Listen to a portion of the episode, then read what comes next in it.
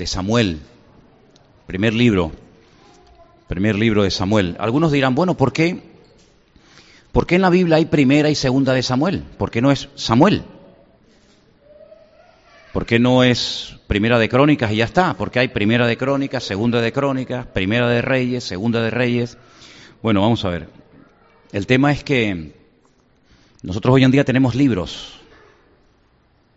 Y en este libro tenemos 66 libros, dicho sea de paso, pero en aquellos tiempos eran pergaminos, eran rollos, parecidos a los que yo traje de Israel, que tenemos por allí.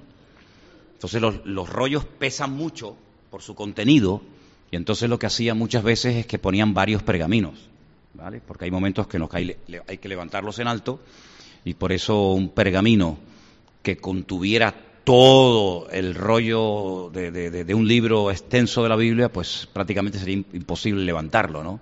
Por eso muchas veces incluso el libro de los Salmos no es un libro de los Salmos, son cinco libros, que todos se llaman Salmos, los Teilín, pero son cinco libros, porque son muy extensos, ¿se da cuenta? Y nosotros estamos en la primera parte de este pergamino, en primera de Samuel, y la semana pasada, la semana pasada vimos cómo el pueblo de Israel se empeñó y no paró hasta conseguirlo en tener un rey. Y el título del mensaje de hoy es Saúl, un sueño roto. ¿Lo puede decir conmigo? Saúl, un sueño roto. Quiero que cierres tus ojos un momento, vamos a orar. Vamos a pedirle al Señor que en esta tarde la palabra que voy a compartir con ustedes sea de bendición para todos. Y bueno, me decían hace un rato que hay gente que está viendo el culto, por supuesto en directo, y también Elena, a la cual le mandamos un saludo, que está viendo el culto, con Miriam, con Armandito y seguramente con más gente también, les mandamos un, un saludo. Y te damos muchas gracias, Señor, por el privilegio que nos das ahora de abrir tu palabra y estudiarla y pedimos, como hemos cantado, que abras nuestros ojos para que podamos descubrir el mensaje que tú tienes para cada uno de nosotros en el día de hoy, Señor.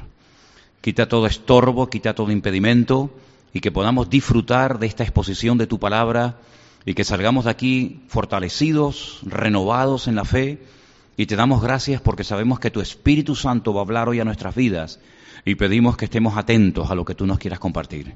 Te lo pedimos todo en el nombre bendito de Jesús. Amén. Primera de Samuel capítulo 13, vamos a estar leyendo unos versículos de este hermoso capítulo.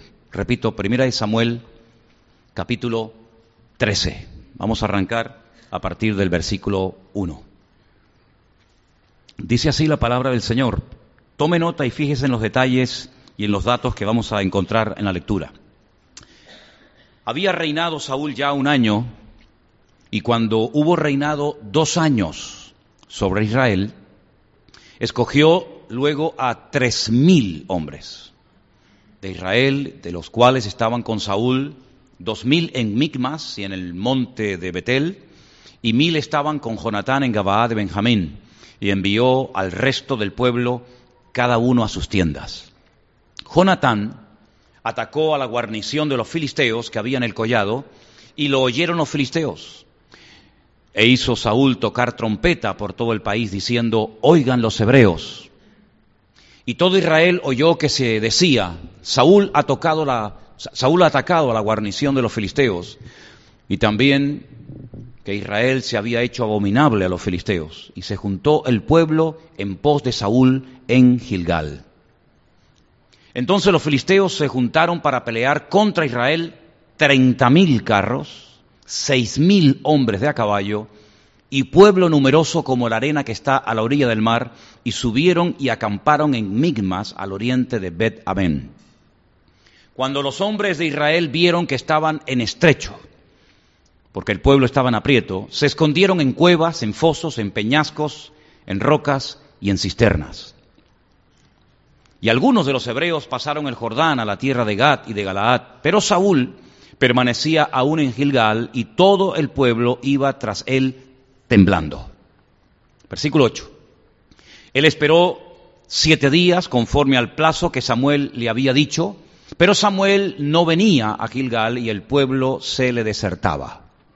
Entonces dijo Saúl, traedme el holocausto y ofrendas de paz, y ofreció el holocausto. Y cuando él acababa de ofrecer el holocausto, y aquí Samuel que venía, y Saúl salió a recibirle para saludarle. Entonces Samuel dijo, ¿qué has hecho? Saúl le respondió, porque vi que el pueblo se me desertaba y que tú no venías dentro del plazo señalado y que los filisteos estaban reunidos en Micmas, me dije, ahora descenderán los filisteos contra mí a Gilgal, y yo no he implorado el favor de Dios. Me esforcé pues y ofrecí el holocausto. Entonces Samuel le dijo a Saúl, locamente has hecho, no guardaste el mandamiento del Señor tu Dios que él te había ordenado, pues ahora el Señor hubiera confirmado tu reino sobre Israel para siempre. Mas ahora tu reino no será duradero el Señor se ha buscado un varón conforme a su corazón, al cual el Señor ha designado para que sea príncipe sobre su pueblo, por cuanto tú no has guardado lo que el Señor te mandó. Vamos a parar ahí la lectura, después seguramente leeremos otros, otros textos. En la vida hay leyes, hay leyes que tienen que ver con la física, con la química, con, fin, con un montón de apartados diferentes de la vida. Y en el mundo espiritual, en el reino espiritual también hay leyes. Y tienes que conocerlas, las leyes del reino. Una de las leyes del reino de Dios es que lo que siembras recoges. Esa es una ley incuestionable. Otra ley del reino dice que lo que siembras es lo que cosechas. Y cuanto más siembres, más vas a cosechar. Pues hay una ley en el reino que tiene que ver con la bendición y al mismo tiempo con el pecado. ¿Qué viene detrás de una bendición? Otra bendición. Así que cuando tú estás siendo bendecido, prepárate porque vienen más bendiciones todavía a tu vida. Es una ley del reino, es algo incuestionable, de gloria en gloria, de victoria en victoria, de bendición en bendición y de triunfo en triunfo. No lo digo yo, lo dice la Biblia. Pero por otra parte, detrás de un pecado viene otro. Cuando abres la puerta a un pecado, aunque sea desde tu punto de vista pequeño o insignificante, vendrá otro mayor y otro y otro y otro y al final te terminarás convirtiendo en un esclavo. Desde que hemos empezado a hablar de Primera de Samuel, ustedes han podido comprobar de que el pueblo no levanta cabeza, ni con Samuel ni después con el rey. Porque el problema no estaba en Samuel, el problema estaba en el pueblo. Y el pueblo utilizando la excusa de que los jueces, es decir, los dos hijos de Samuel, que vivían en Beersheba, en el sur de Israel, que había puesto su padre para que le ayudaran en las labores del ministerio, pues con la excusa de que estaban dando un mal ejemplo y eran un mal testimonio, y además Samuel había envejecido prematuramente, pues van y le, y le, y le presionan y casi casi le fuerzan a que sí o sí tiene que nombrar a un rey. Pero como vimos la semana pasada, el objetivo no era cumplir con esa parte del libro de Deuteronomio, que decía y dice claramente que algún día Dios pondría un rey en Israel por supuesto. Era solamente cuestión de tiempo, era solamente cuestión de esperar y que Dios señalara y que Dios indicara quién era y quién no era. Pero ellos se, adelantaron, ellos eh, vinieron ya con una idea preconcebida y le dicen a Samuel, independientemente de los argumentos que les acabo de mencionar, dice, es que nosotros queremos ser como los demás. Esa era la razón principal. No es que quieran cumplir con, la parte de la Biblia que dice que ustedes tienen que tener algún día un rey, etcétera, sino que queremos ser como los demás. Y cuando uno quiere ser como los demás, porque no tiene su, su identidad como creyente clara, ese deseo de querer ser como los demás, tarde o temprano te pasa una factura muy elevada. Saúl empezó aparentemente muy bien, no desde, los, desde el punto de vista de Dios, sino desde el punto de vista del pueblo. Total, ya salimos con la nuestra. Es como el niño que se encapricha con algo y se lo das y ya se tranquiliza. Ya tenían su rey. Pero Saúl, con el paso del tiempo, fue revelando realmente lo que él era.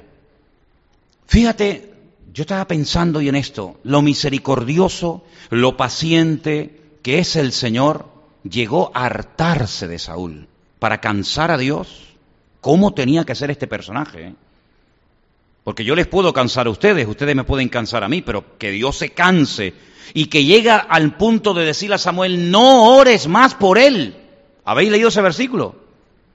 Pues Señor, si tú nos mandas a orar los unos por los otros, pues yo te digo que por este no ores más. No hay nada que hacer. Es un desobediente, es un rebelde. No ores más por él, porque si oras, no te voy a oír.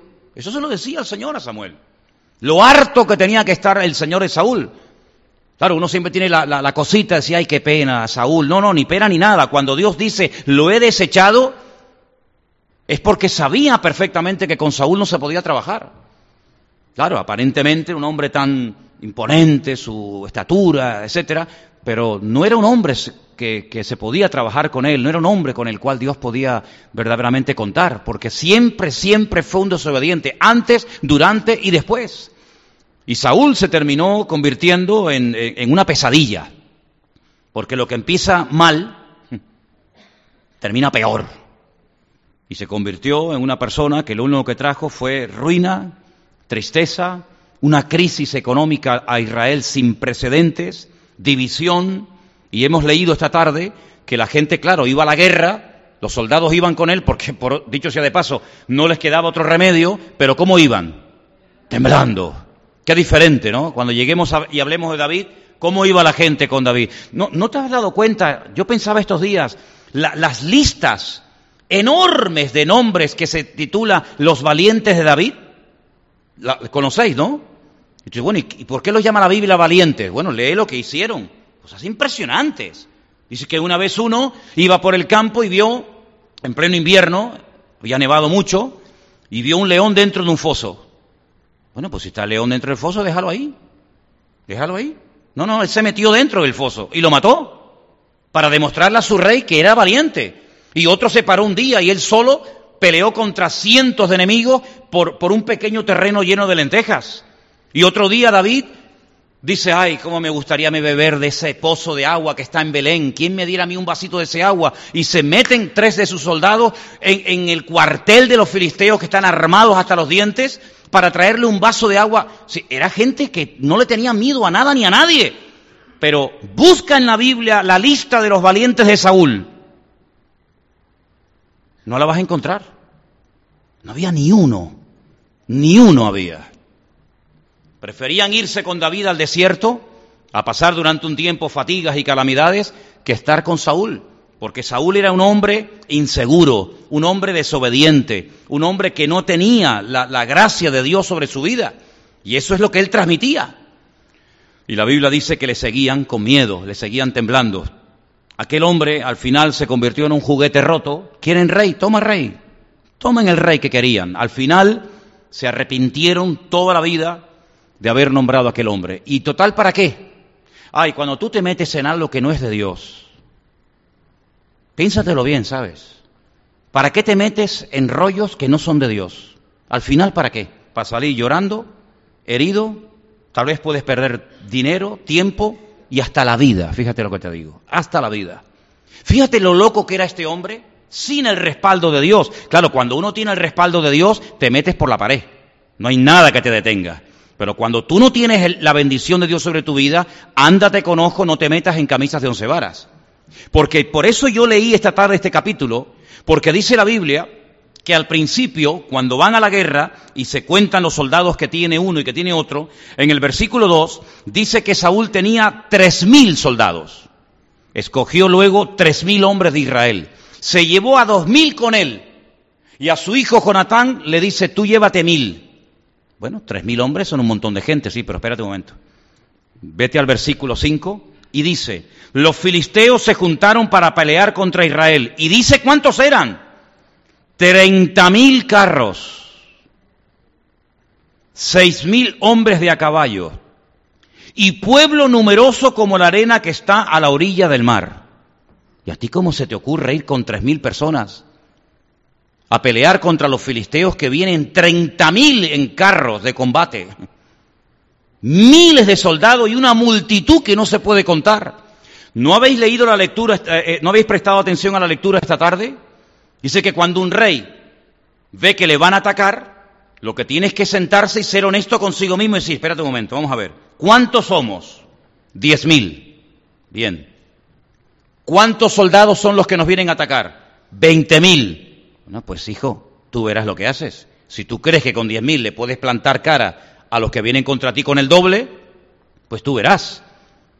Pero si no, llega a un acuerdo con él ríndete, manda mensajeros para que no termines perdiendo tú y todos tus soldados la vida. Este no lo hace, este ni consulta. ¿Ustedes ven que consultó con el Señor? ¿Ustedes ven que dice, bueno, vamos a orar para ver si tengo que ir a la guerra o no? David cada vez que iba a, la batalla siempre consultaba previamente con el Señor, Señor, ¿voy o me quedo? ¿Les ataco o me quedo en casa? Saúl nunca, nunca, nunca consultó con Dios. Y así le fue, y así terminó. Se lanza a la batalla con tres mil soldados, vienen miles de soldados contra él, pero él no piensa en eso. Una desproporción tremenda, tremenda. Aquí muestra que no tiene sabiduría ni tiene la capacidad estratégica de organizar una batalla, porque es verdad que una vez 300 campesinos ¿eh? fueron a pelear contra una multitud de, de soldados, ¿se acuerdan cuando Gedeón? Pero el Señor le dijo que hiciera esa batalla. Y cuando el Señor te dice que hagas una batalla, aunque seas tú contra un millón, no tengas miedo. Pero cuando tú te metes en negocios, cuando tú te metes en historias donde Dios no te ha dicho que te metas, ten mucho cuidado. Pero hay un problema peor todavía. No es que eran pocos en comparación con los muchos que le venían a atacar, sino que dice más adelante, mira por ejemplo lo que dice más adelante en el versículo 7. Algunos de los hebreos pasaron el Jordán a la tierra de Gad y de Galaad, pero Saúl permanecía aún en Gilgal y todo el pueblo iba atrás de él temblando. Si no solamente eran pocos, sino que encima tenían miedo. Porque si somos pocos, pero estamos unidos y somos valientes, pues bueno, el Señor nos podrá utilizar de alguna manera. Pero si somos pocos y encima estamos muertos de miedo, pues ¿qué futuro tenemos? Ninguno. Pero fíjate que más adelante, más adelante, si seguimos leyendo, dice que cuando él estaba esperando a Samuel que viniera para presentar el sacrificio y orar por él, versículo 8, espera siete días, porque Samuel le dijo, espérame, espérame siete días, pero él veía que el pueblo se le iba, presenta el sacrificio y más adelante, cuando Samuel dice, bueno, ¿cuántos han quedado en este tiempo de espera? La Biblia nos enseña que le quedaron 600 hombres. Versículo 15. Levantándose Samuel, subió a Gilgal, a Gabaa y Benjamín, y Saúl contó a la gente que se hallaba con él, 600 hombres. 2.400 soldados se mandaron a mudar. Si, si con 3.000 no podías, Ahora con seis mil, perdón, con seiscientos, menos todavía. Cada vez tiene menos gente, cada vez tiene menos soldados, porque él no les infunde valentía. Es una temeridad seguir a este personaje. Es un disparate ponerse bajo la cobertura espiritual de este tipo. Es un loco. Es una persona que va a llevar al país a la ruina como hay algunos hoy en día políticos por el mundo que están llevando a sus países a la ruina. No solamente ellos se van, sino que están llevando a miles a la ruina. Pero es que hay algo peor todavía. Fíjate lo que dice, por ejemplo, más adelante, en el versículo 19, no lo habíamos leído, pero presta atención, en toda la tierra de Israel no se hallaba herrero. No había ni un herrero en todo el país. Porque los filisteos habían dicho para que los hebreos no hagan espadas o lanzas. Ay, amigo, interesante, ¿eh? Versículo 20. Por lo cual todos los de Israel que tenían que, tenían que descender a los filisteos para poder afilar cada uno la reja de su arado, su asadón, su hacha o la hoz. Y el precio era de un pin, una, una locura, un disparate. Por las rejas de arado y por los asadones y la tercera parte de un ciclo para afilar las hachas y componer las aguijadas. Así aconteció, escucha, que en el día de la batalla no se halló espada ni lanza en ninguno del, del pueblo que estaba con Saúl y Jonatán, excepto Saúl y Jonatán su hijo, que las tenían. Pocos, asustados, divididos y desarmados. Bueno, una de dos, o este hombre tiene una fe impresionante que le va a dar una lección al mundo de cómo se puede hacer una batalla solamente con el respaldo divino, o es un loco que no sabe dónde se ha metido. Lamentablemente es la segunda, la segunda postura, la segunda opinión. Es una persona que no sabe dónde se está metiendo, es una persona que lo que va a traer es ruina. No te juntes con gente que no tiene la bendición de Dios. Escúchame bien lo que te digo. Apúntame eso ahí. Hay gente que no tiene la bendición de Dios en su vida están llenos de deudas, de problemas, de enfermedades, de líos, de que si el marido, que si la mujer, que si me duele aquí. No te juntes con gente así, mija. Júntate con gente que te pueda bendecir. ¿Por qué la gente iba a donde estaba Cristo? Porque Cristo era una persona que sanaba a los enfermos, que echaba fuera a los endemoniados, una persona que transmitía esperanza. Pero ¿para qué te vas a juntar con una persona que está peor que tú? ¿Para qué te vas a juntar con un criticón, con un deprimido, con un amargado? ¿Para qué? Para que corras el peligro de que puedas terminar perdiendo lo poco o lo mucho que tú dices que tienes. Júntate con alguien que te pueda bendecir. No tiene el mundo un refrán que dice, y ustedes lo saben mejor que yo, el que a buen árbol se arrima, buena sombra le cobija, ¿no? Pues la Biblia dice, anda con sabios y sabio serás. ¿Cómo es tu vida? Pues claro, yo no fui a la iglesia porque me convenció a ningún pastor. Que a mí no me interesaba nada de ustedes, ni Biblia, ni pastores, ni nada. A mí lo que me llamó la atención es que yo vi gente que entraba destrozada y salía bendecida. Pero claro, si usted me dice que es cristiano y su vida es un desastre, ¿yo para qué quiero ser cristiano?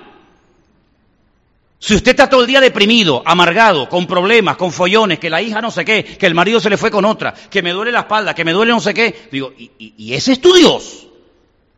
¿Eso es lo que te da a ti tu Dios? Pues quédate con tu Dios, hombre. Yo quiero ir de gloria en gloria y de victoria en victoria y de bendición en bendición. Y por eso me convertí a Cristo. Porque en Cristo esa es la vida que usted tiene que llevar. Y si no la estás llevando, tu vida algo le está pasando, mijo. Porque claro que uno puede tener problemas y luchas y dificultades. Usted ve, por ejemplo, la vida de David.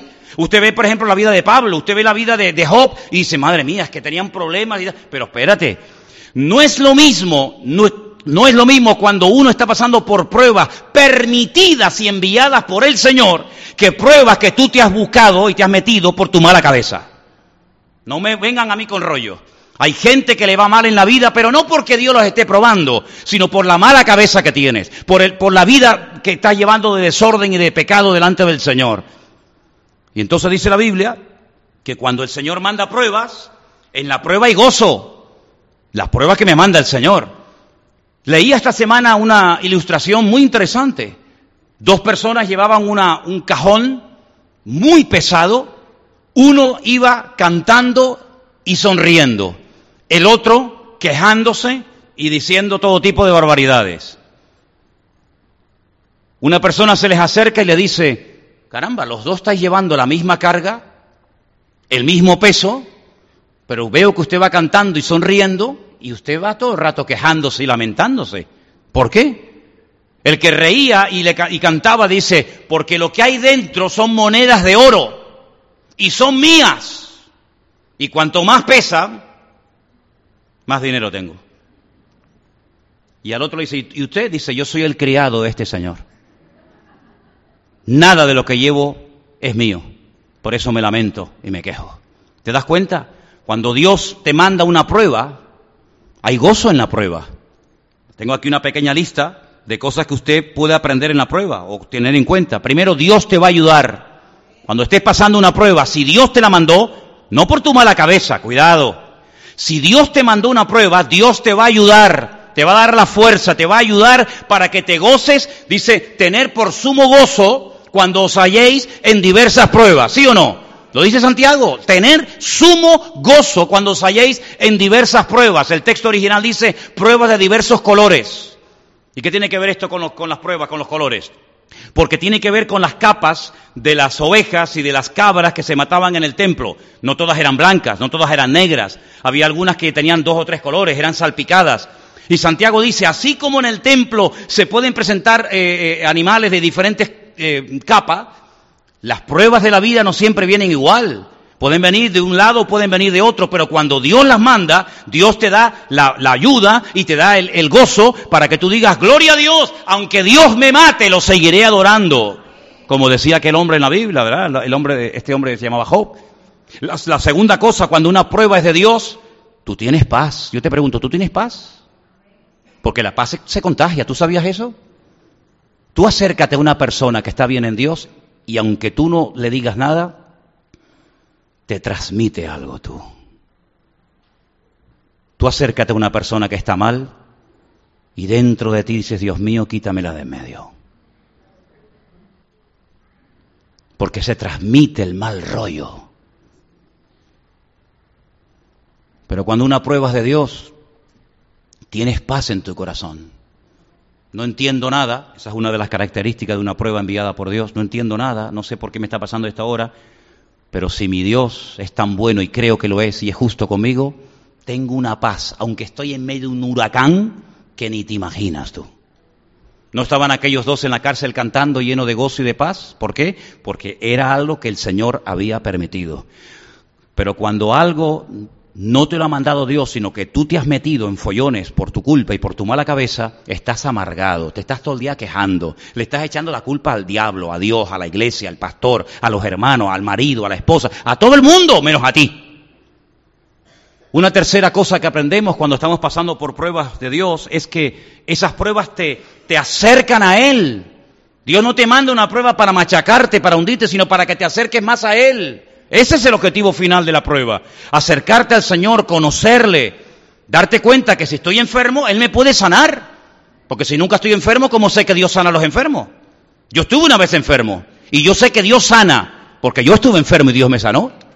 ¿Cómo sé que Dios liberta? Porque yo cuando me convertí fui a la iglesia primera vez, yo llevaba cuatro demonios dentro de mí. Algunos dirán, yo no creo en eso, ahí me da igual lo que usted crea. Yo sé que yo tenía cuatro demonios en mi vida y me atormentaron durante años y me tenían destruido. Pero yo sé que Dios salva. ¿Por qué? Porque a mí me salvó. Y yo sé que Dios sana porque a mí me sanó. Y yo sé que Dios liberta porque los demonios se me fueron de mi vida y nunca más volvieron. Entonces cuando Dios te manda una prueba es para enseñarte algo, para que te acerques a Él.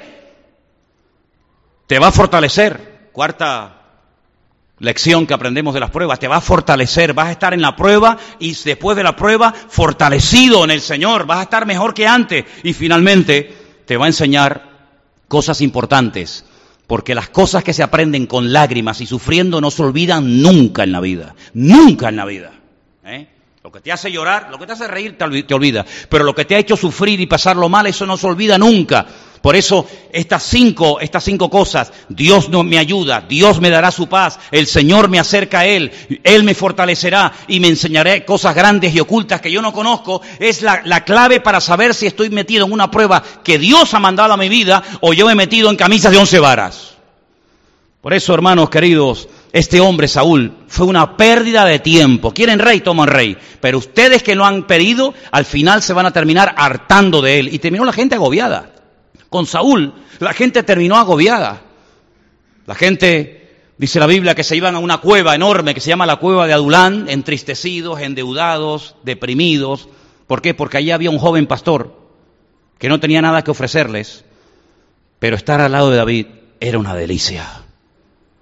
Se vivía y se estaba mucho mejor al lado de David en una cueva que en un palacio viviendo con el rey Saúl. ¿Qué te parece? ¿Sabes que el hijo, su hijo Jonatán, llegó a decir que su padre era un problema nacional? Primera de Samuel 14, 29. Dice así la palabra. Jonatán dijo, mi padre ha turbado el país. Mi padre es el que ha traído la ruina a este país. El propio hijo, ¿eh? No es un enemigo el que está hablando, es su propio hijo, el príncipe de Israel, Jonatán, reconoce que el país está tan mal, la gente está tan hundida por culpa, por culpa de su propio padre. Ahora, lo que me llama la atención es que el rey que el Señor iba a poner, que era David, el que tenía que haber sido el primero y no el segundo, no era perfecto, ¿verdad? David no era una persona perfecta. ¿Hay alguna persona perfecta esta tarde aquí entre nosotros? Pues no. Hay dos versículos en la Biblia que nos dice lo que sí es perfecto. Escucha este versículo, Salmo 19, 7. Escucha, escucha bien.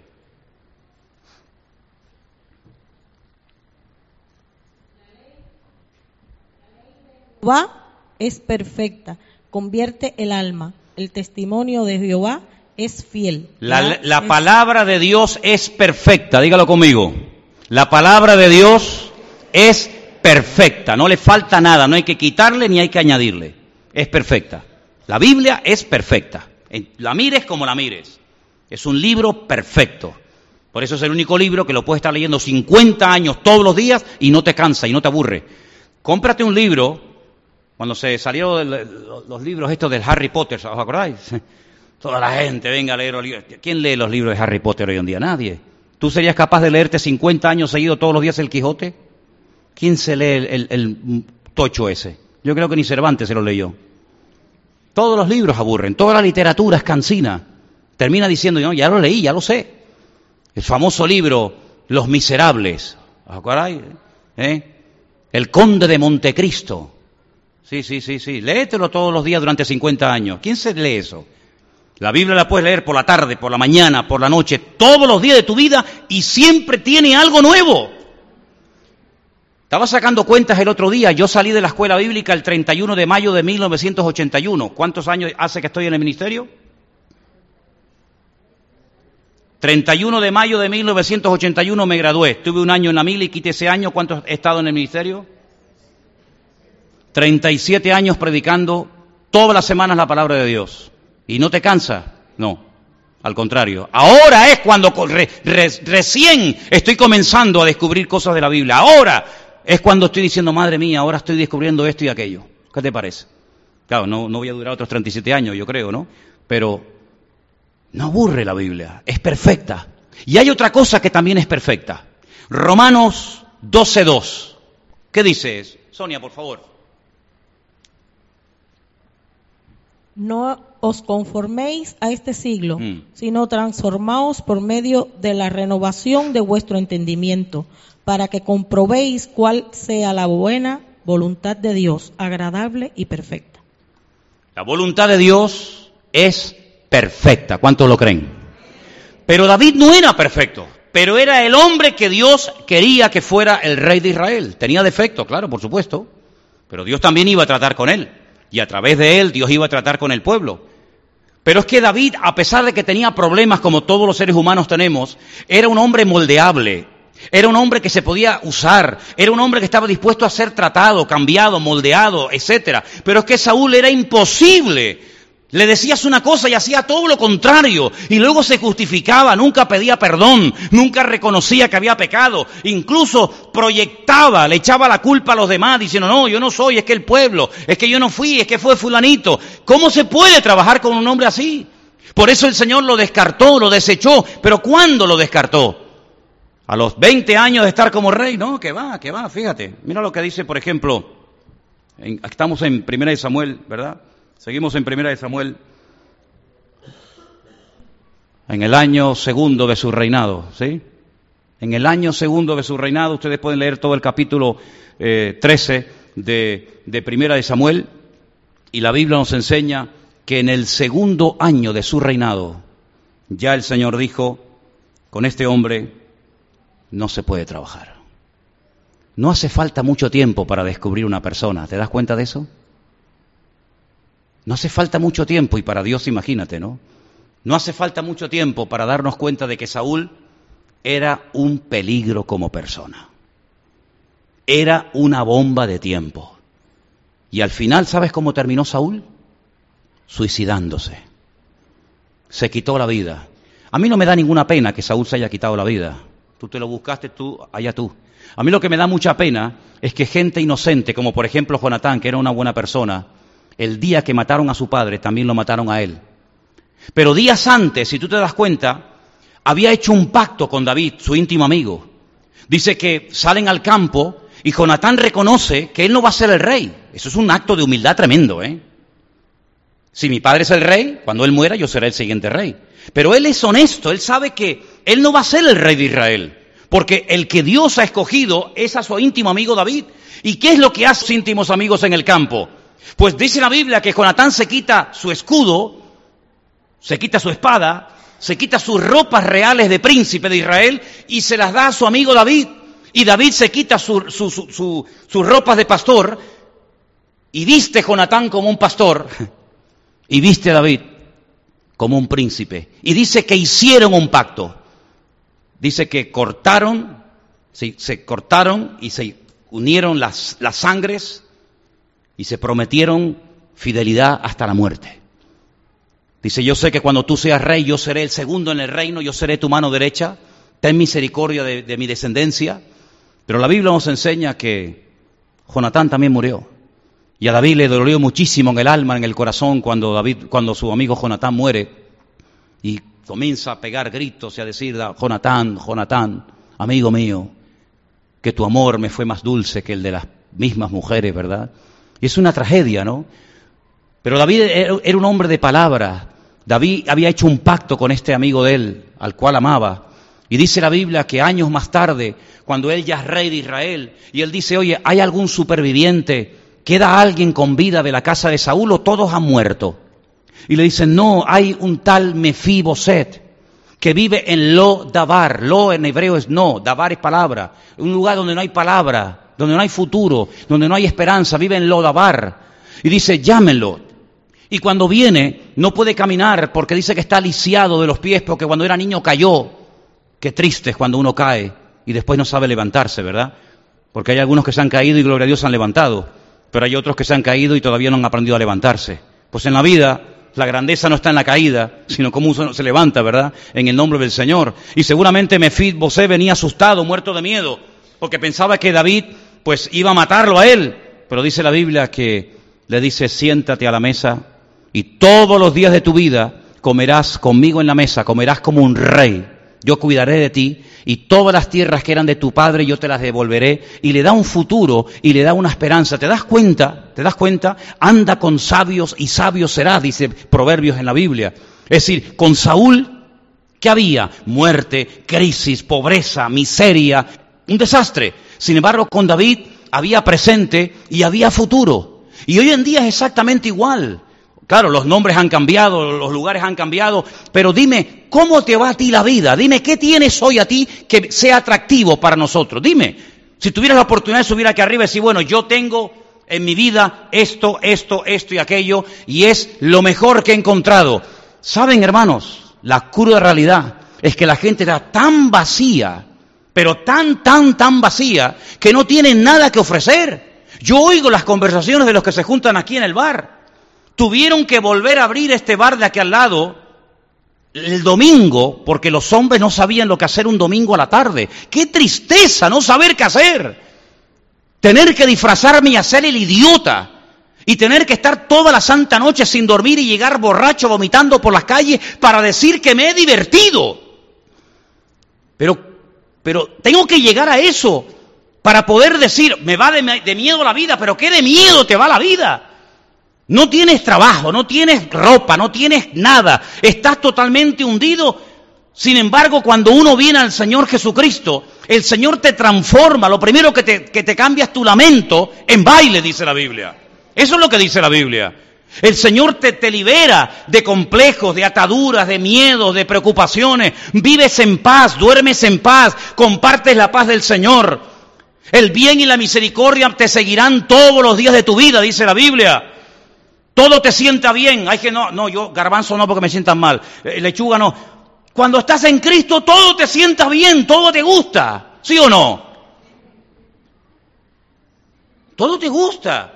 La noche me encanta, el día me encanta, el frío una pasada, el, verano mejor todavía. Al monte, al monte, a la playa, a la playa, con bichos, sin bichos. Te gozas de la vida. No tienes que tener 50 cosas para sentirte a gusto, sino que, como me ha pasado a mí, durmiendo en un coche con un polvorón, muchas veces viajando por la península, con un polvorón y sin un duro en el bolsillo, durmiendo en el coche con la nieve fuera de mi coche, el más feliz del mundo, porque estaba sirviendo al Señor. Pero sin embargo ves a gente que tiene, tiene, tiene y no tiene nada. Son tan, tan pobres que lo único que tienen son cosas y dinero. Sin embargo, el creyente, el que ha nacido de nuevo, su vida es una aventura. No hay dos días iguales, no hay aburrimiento. Yo no entiendo cómo hay gente que se aburre. Claro, por eso pecan tanto, porque como están aburridos tienen tiempo para pecar. Yo es que no tengo tiempo para pecar. No tengo tiempo para pecar. David cuando tuvo tiempo para pecar, mira cómo pecó. Pero cuando tú estás ocupado en las cosas del Señor, cuando estás llevando un estudio de la palabra sistemático en tu vida, cuando estás metido en las cosas del Señor, Caerán a tu lado mil, diez mil a tu diestra, pero tú tienes una bendición del Señor permanentemente de noche y de día.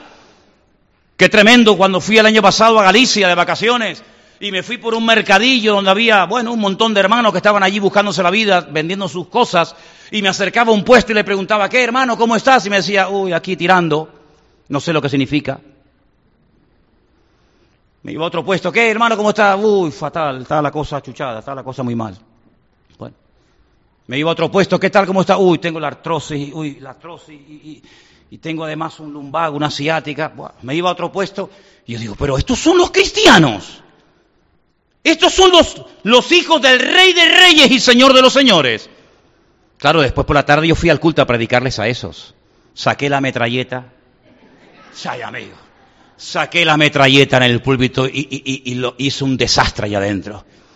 Digo, si yo fuera mundano, si yo fuera uno del mundo, en vez de vuestro hermano en Cristo, yo no me convertía a vuestro Cristo, ni a vuestra religión, ni a vuestra Biblia en la vida, porque dais pena.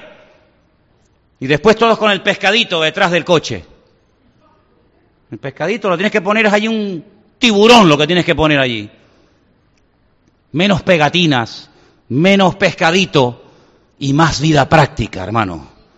¿Y saben lo que le pasó a Israel? Que por precipitarse cometieron equivocaciones terribles y al final las terminaron pagando muy dura, muy, muy caramente.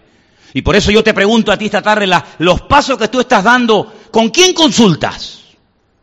No, yo con la almohada, sí, pues te voy a responder la almohada, te voy a responder la almohada a ti. ¿Con quién consultas? ¿A quién le hablas, Señor? ¿Qué hago? ¿Sigo con esto o lo, corto ya?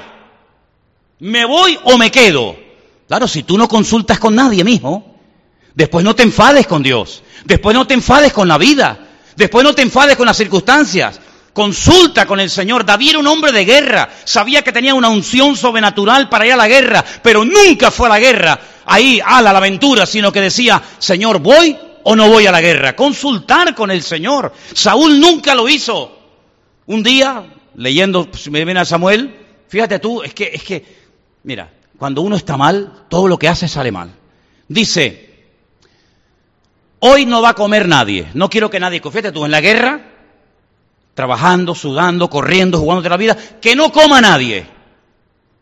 Porque si alguien lo hace, la maldición de Dios cae sobre su vida. Claro, todo el mundo asustado, nadie comía. Claro, la gente no, respondía, falta de energía, no comían. Es como esos que, está, que hoy en día están por ahí. No sé si hay alguna persona aquí en la iglesia. ¿Cómo está? Bien. No, no puede decir bien, ¿por qué? Porque como no come, está anoréxica perdida. Y se llama cristiano. Jonatán no había oído esto. Jonatán no lo había oído, su hijo. Pero su hijo se había ido él solito y mató a un montón de filisteos. Y la gente contenta y cuando viene Jonatán, dice que se mete en un bosque, y claro, él tiene hambre, y dice que había un río de miel en ese bosque. ¿Qué te, ¿Lo crees? Un río de miel, corría así la miel por todo el bosque. La Biblia dice que Israel es tierra de leche y miel, ¿sí o no? ¿Vale? Pues Jonatán llegó, cogió miel, se mojó la boca, comió la miel y dice que se le aclaró la vista, claro, tenía una fatiga el pobre, y recobró fuerzas. Ay, amigo, cuando se entera el padre. ¿Quién, ¿Quién ha quebrantado la orden de no comer? Y le dicen, tu hijo, tu hijo comió hoy algo de miel. Dice, pues aunque sea mi hijo, lo mato.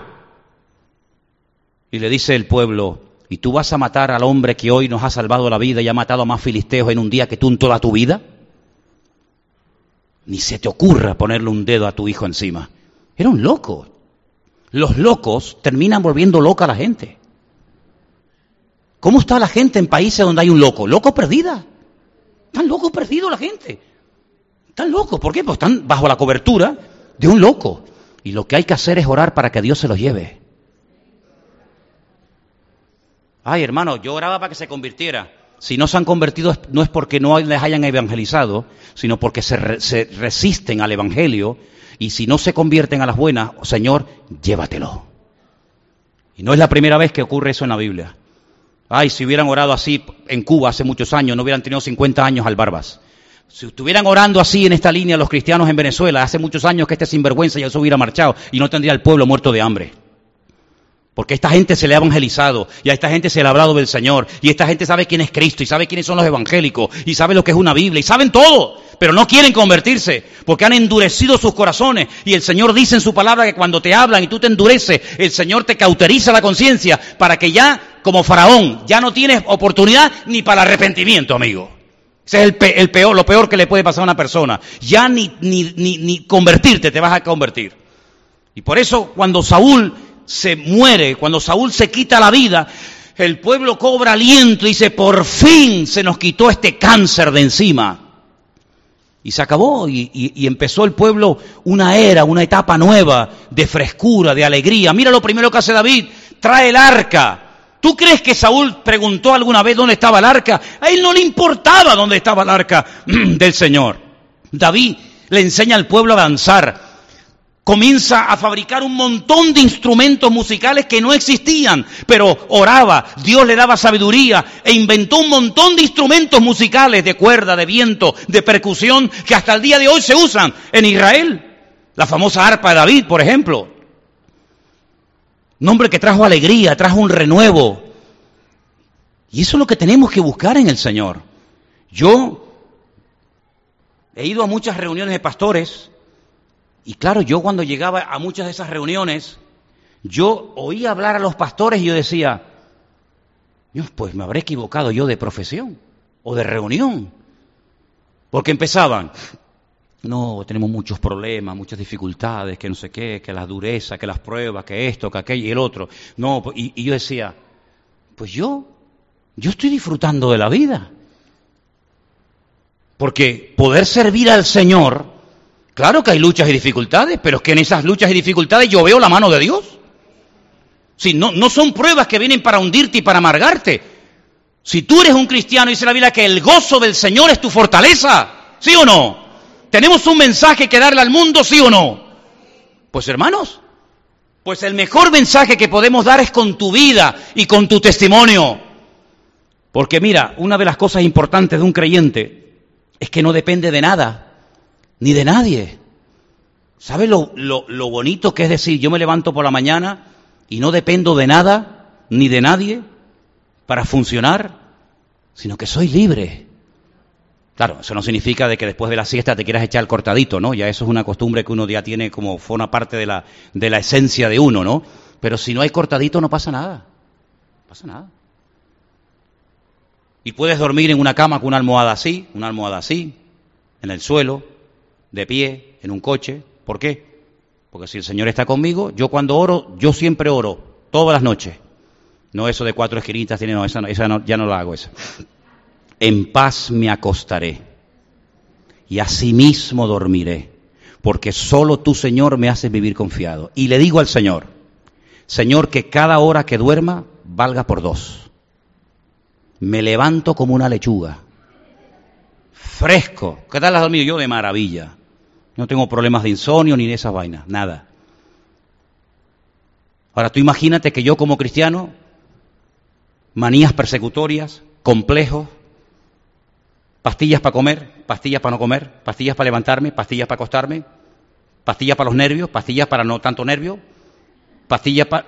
Dice, bueno, pero, pero una pregunta, ¿tu Dios dónde está, mi hijo? ¿Dónde está tu Dios? Pues quiero decirles algo, que muchos cristianos viven así. Muchos cristianos viven así. Pero en Cristo una de las cosas más hermosas que hay es que usted puede ser libre, completamente libre. Y Saúl nunca fue un hombre libre. Saúl era un, hombre que tenía un serio problema. Cuidado con esto que le voy a decir ahora. Era un acomplejado y era un celoso. Ay, mi cuando usted junta a un acomplejado con un celoso en una misma persona, eso es la tercera guerra mundial. Era un acomplejado porque un día David se fue a la guerra, mató a un gigante, que tuvo el favor que hizo a nivel nacional David. Saúl muerto de miedo, pero David va y lo mata, y las chicas, claro, tú sabes, la chica David, guapetón, rubio, hermoso, acaba de matar a un gigante, trae un cabezón así en la mano, las chicas con David se volvieron locas. Y dijeron, Saúl hirió a mil, pero David a los diez mil, como echándole piropos, ¿no? A, David, ¿no? Y entonces el otro, Saúl, se puso celoso.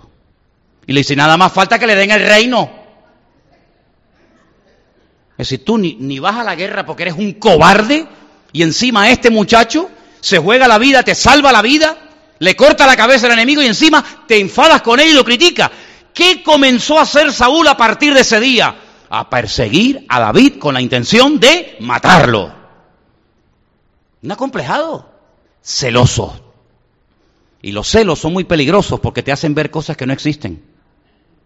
¿Usted sabía eso? Persona celosa te dice, ¿con quién hablabas? Yo. Con nadie. ¿Cómo que no si yo te vi? ¿Qué, me vas a ver si estaba todo el día metido en la habitación? No, pues yo te vi. ¿Y qué le dije? eso, eso es, mira, eso es horroroso. Eso es terrible, de verdad. Eso para decir, Señor, o te lo llevas o te lo mando. De verdad, ¿eh? Terrible, terrible. ¿Tú te crees que un rey que tiene que matar a Filisteo, que tiene que, darle buena vida a la gente, que tiene que tener la frontera segura, que tiene muchas responsabilidades, todo su empeño durante años y años fue matar a David?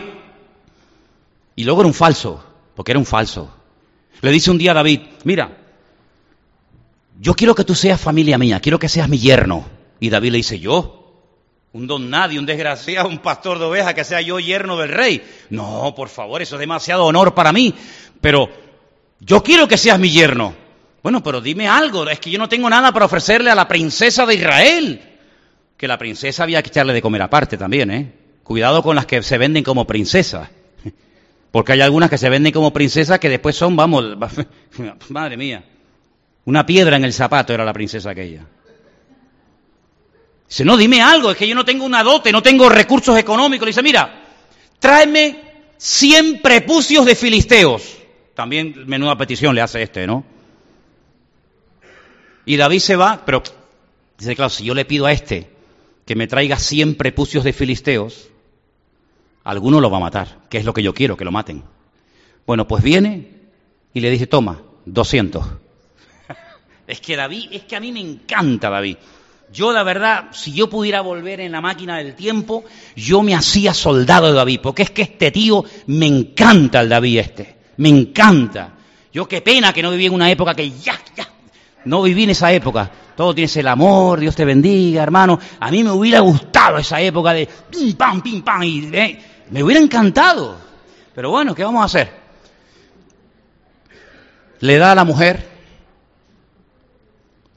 y entonces David, que era un hombre de Dios, espontáneo, campechano, el hombre quería adorar y adoraba, y el hombre quería cantar, no tenía ese miedo al ridículo, porque no era un acomplejado como el, como el suegro, sino una persona feliz de la vida, pues resulta que se pone a danzar por las calles de Israel, y claro, doña Mical, que era igual que el padre, porque la Biblia dice tal, de, la Biblia no, perdón, lo dice el mundo de tal palo, tal astilla, la Biblia dice tal la madre, tal la hija, ¿no? pues se queda mirando por la ventana y dice, a tu chiquita, bailando ahí. Y cuando llega por la noche a la casa, Mical está con los morros.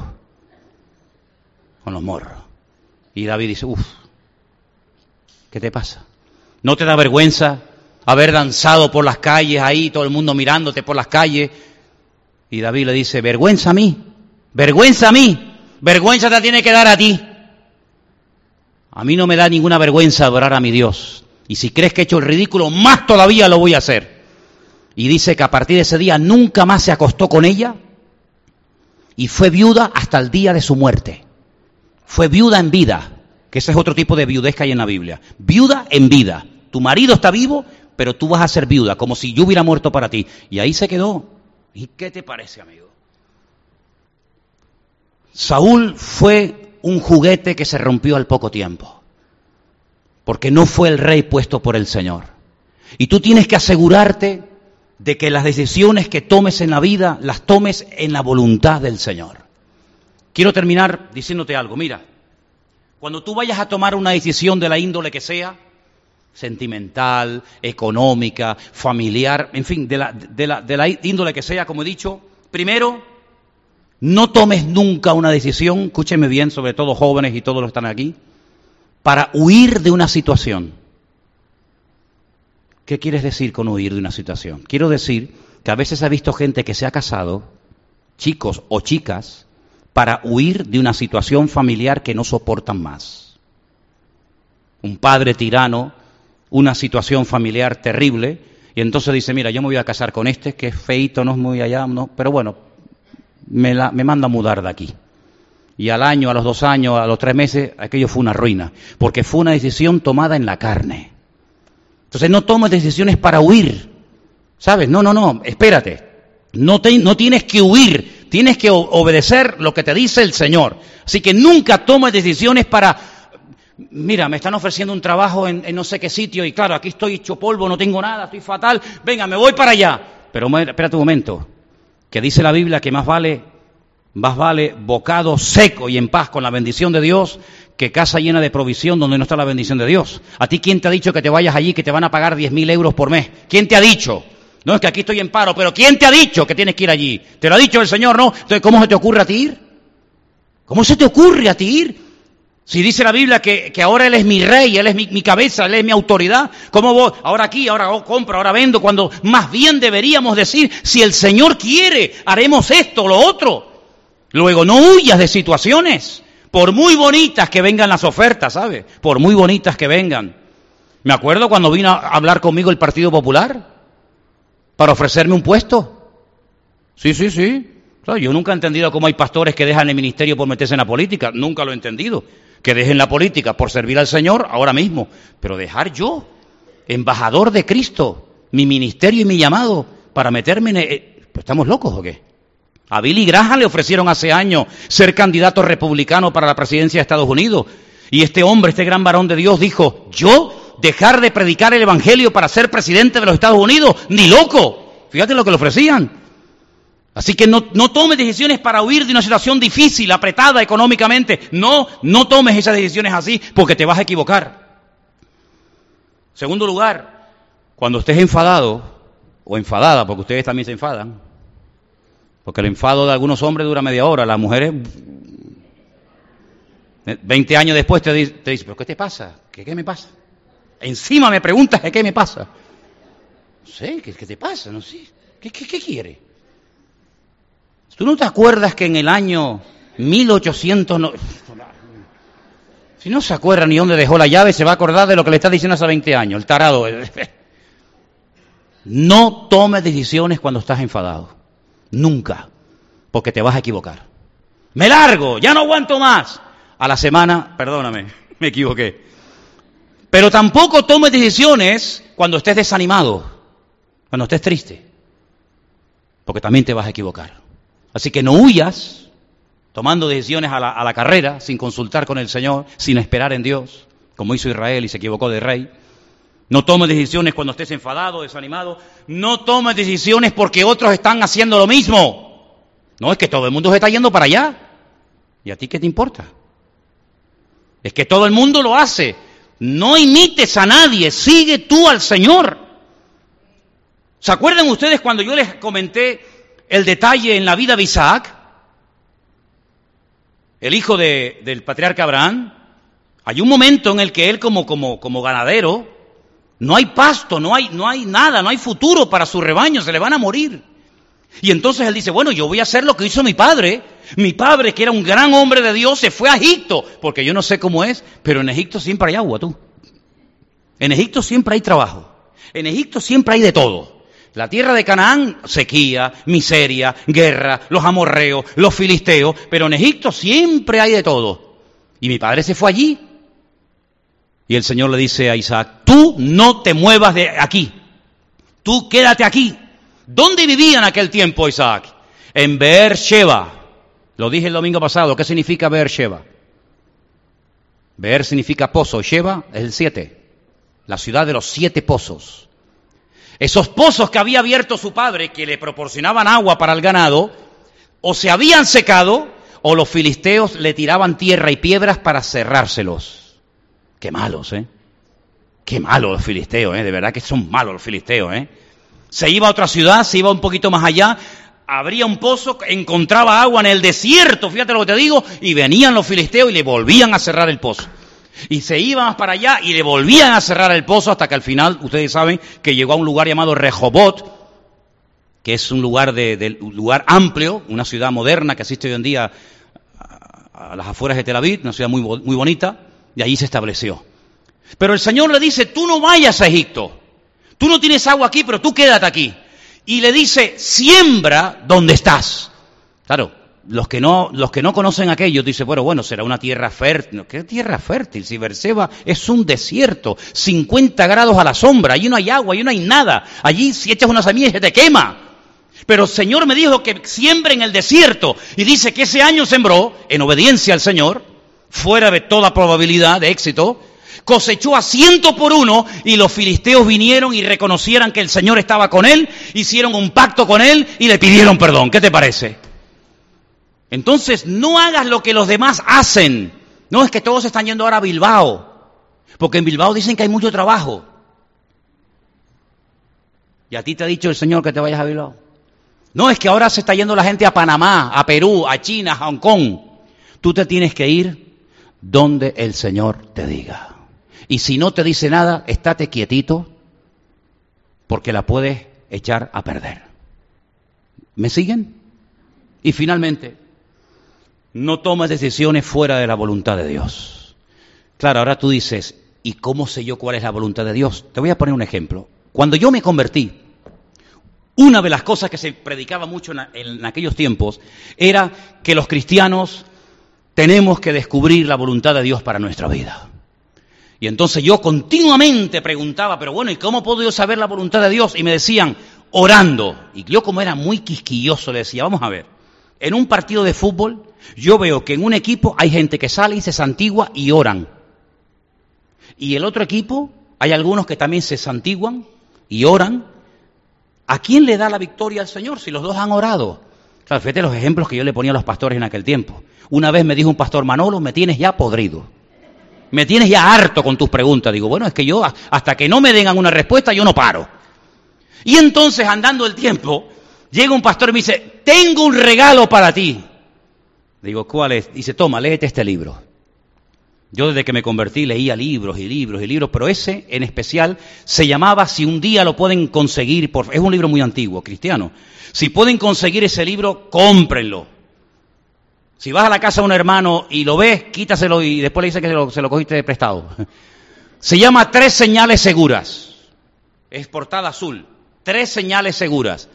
Se basa en lo siguiente. Dice que en una, en una parte de Italia había un puerto que era muy peligroso entrar con el barco. No hay problema. Y resulta de que los barcos encallaban porque no sabían entrar bien al puerto y, tocaba y rompía el casco y se hundían.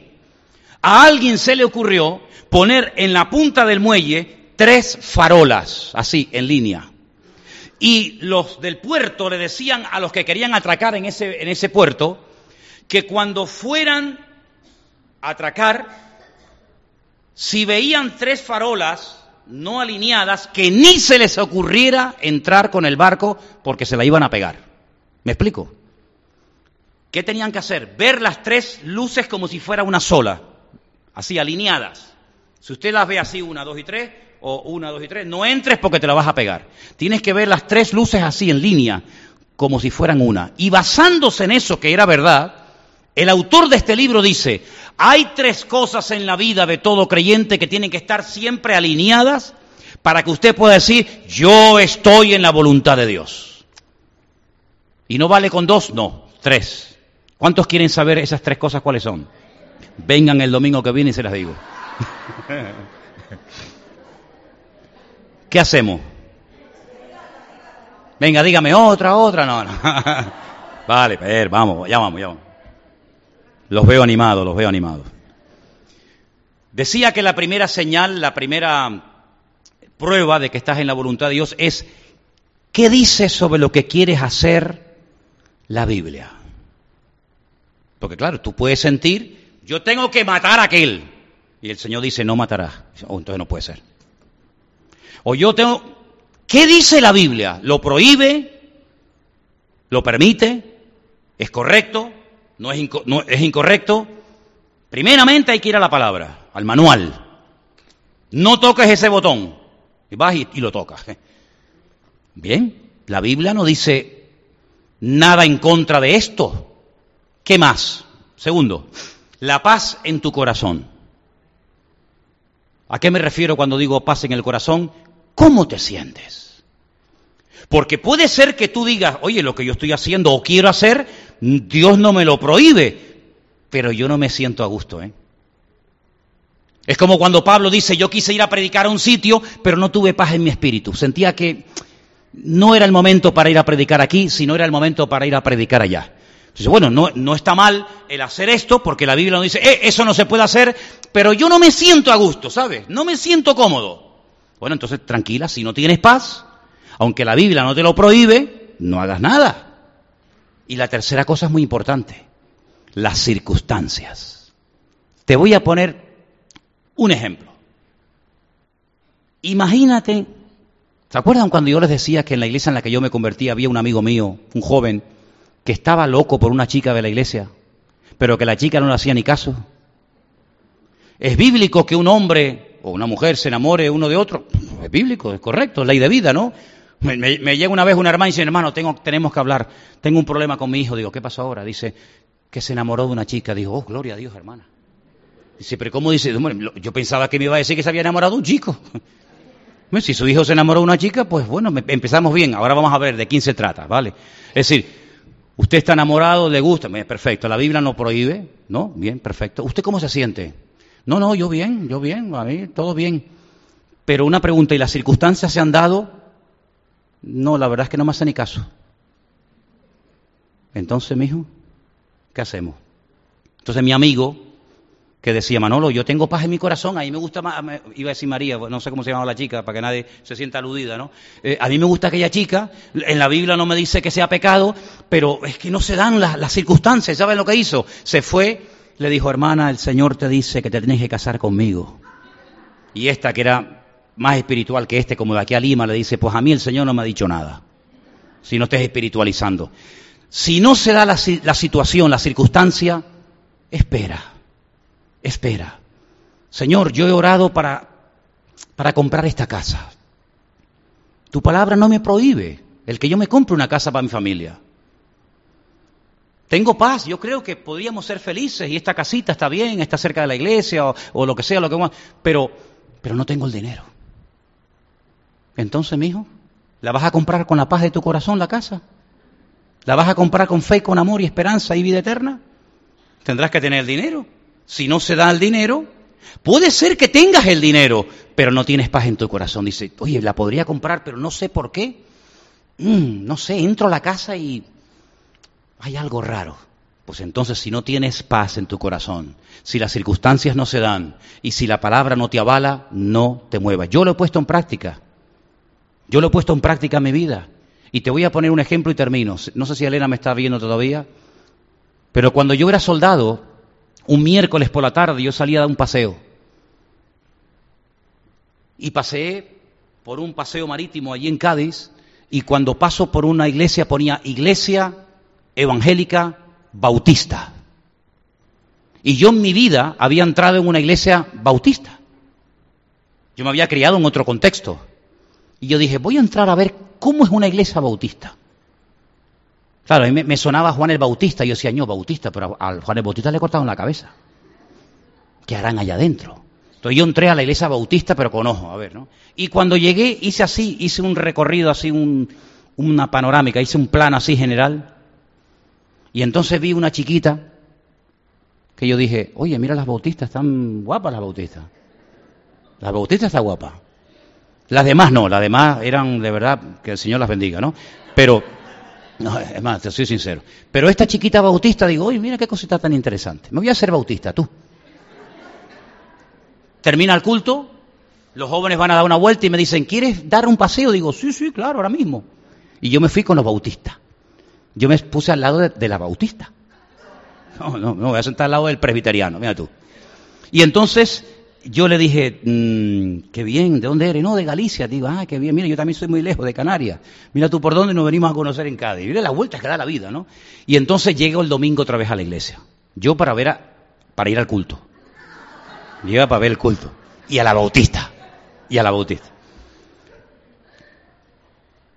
Por la mañana era la escuela dominical y nos dividían por clase. Y ella, ella dice, ella cuenta que cuando estábamos sentados en el banco y estaba sentado al lado mío, dice ella, dice ella, si no pregúntele para que vea, que cuando yo leí, dice que el banco vibró.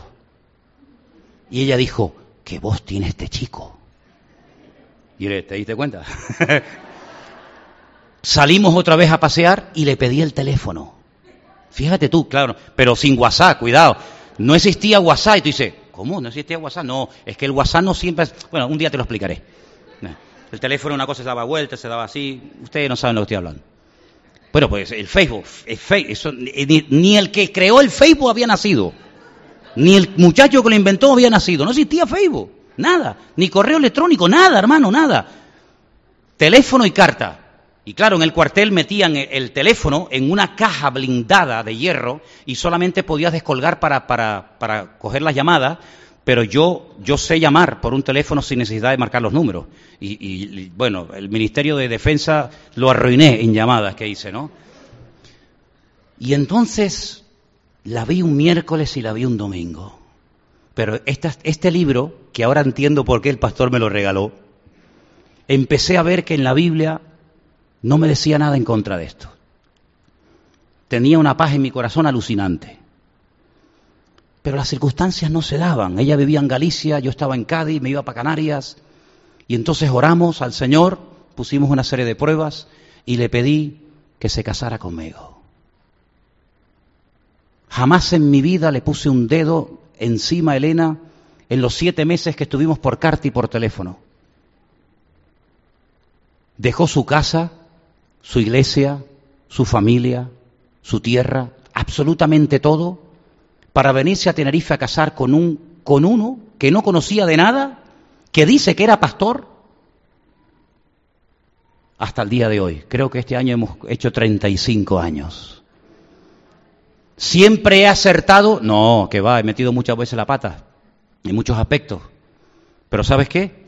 Si tú quieres hacer la voluntad de Dios, no te precipites espera en el Señor, porque mira por precipitarse cómo terminó Saúl quitándose la vida. Cómo terminó el pobrecito Jonás, eh, Jonatán y sus hermanos quitándose la vida. El país arruinado, en crisis. ¿Por qué nos cuesta tanto a los cristianos esperar en el Señor, hermano? ¿Por qué? Es que no nos fiamos de Dios. No nos ha demostrado ya fehacientemente el Señor que uno se puede fiar de Dios. Ya sé que por ahí hay un versículo, yo sé que ustedes saben muchos versículos. Maldito el hombre que confía en el hombre. Sí, sí, yo también me lo sé. Pero también te recuerdo que hay uno que dice, más bienaventurado el varón que confía en el Señor su Dios. Y yo les quiero decir esta noche para concluir que confiemos en Dios. Que no seamos como Israel, que venga la carrera y, eh, y ahora, sino esperemos en el Señor. Porque aunque David no era perfecto, era el, hombre escogido por Dios. Y ese era el que Dios tenía preparado. Lo que pasa es que era muy jovencito. Dios lo estaba preparando. Y cuando nosotros somos capaces de fiarnos de Dios y esperar en el Señor, el Señor siempre, siempre te dará lo mejor. ¿Cuántos dicen amén? Claro, vendrán pruebas y dificultades, cuidado, esto no es un camino de rosa, que no hay dificultades, pero cuando una prueba viene y el Señor está en la barca, gloria a Dios. Yo prefiero en una barca en tormenta, pero donde el Señor va conmigo, que ir en un barco de lujo, en un crucero, en un mar maravilloso, en calma, donde no va la presencia del Señor. Vamos a orar, hermanos, por favor. Cierre sus ojos ahí donde está. Recuerde esta palabra, por favor. No pongas como rey de tu vida cualquiera. No te juntes con personas que no tienen nada que ofrecerte. Es más, apártate y huye de personas que, llamándose hermanos, dice la Biblia, no llevan una vida coherente, alineada con el Señor. Pablo no dijo, no, tienen que huir. No, no, Pablo dijo, yo les que, lo que les dije es que no se junten con personas que, llamándose cristianos, llevan una vida desordenada. Con esas personas no te juntes porque van a pensar que todos somos iguales y nada más lejos de la realidad. Nada más lejos de la realidad.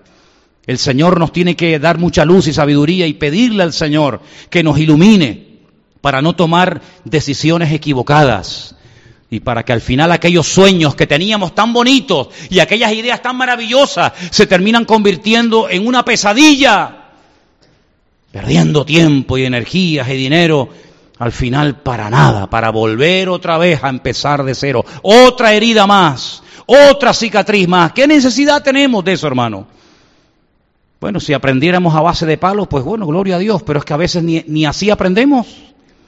Entonces vayamos a los principios de la escritura, vayamos a la palabra y en la palabra vamos a encontrar siempre la, línea que tenemos que seguir en esta vida.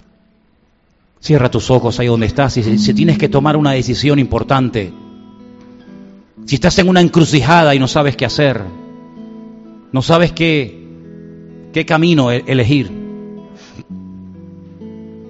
pídele esta noche al Señor, Señor, ayúdame. Estoy cansado de sufrir, estoy cansado de equivocarme. Mira Saúl cómo terminó, quitándose la vida. ¿Cuántos terminan quitándose la vida? ¿Por qué? Porque están hartos. Mi padre me abandonó, mi madre me abandonó, eh, eh, el, el, novio, la novia, el trabajo, hasta el perro se me murió, caramba. Esa es la vida que tú quieres llevar.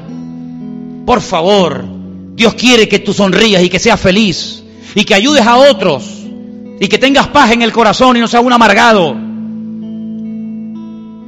¿Por qué no tengo que emborracharme en carnavales? ¿Por qué? Porque no me hace falta. ¿Y por qué no me drogo? Porque no tengo dinero. Si quiero me lo puedo hacer, pero no me interesa. Porque he probado mucha basura y ninguna me ha llenado. Solamente me ha llamado el poder de Dios. Estoy solo, podía esta semana. ¡Hala, el desmadre! No, para nada.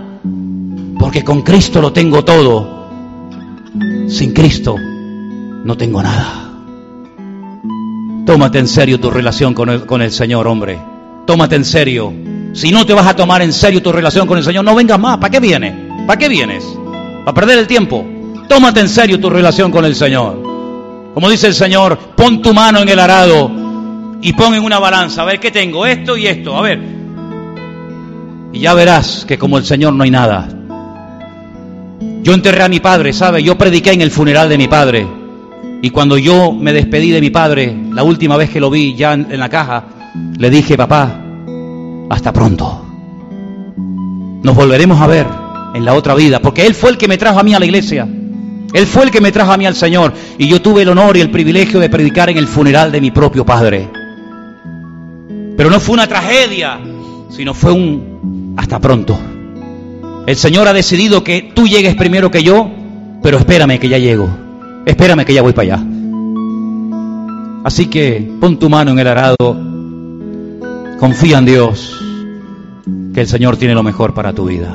Ayúdanos, Señor, a tener en cuenta estos principios, estas enseñanzas, esta palabra. Que tú seas lo primero y más importante de nuestra vida, Dios mío. No queremos tomar decisiones precipitadas en la carne, fuera de la voluntad de Dios, del tiempo de Dios. Ayúdanos a confiar y a esperar en ti, Señor.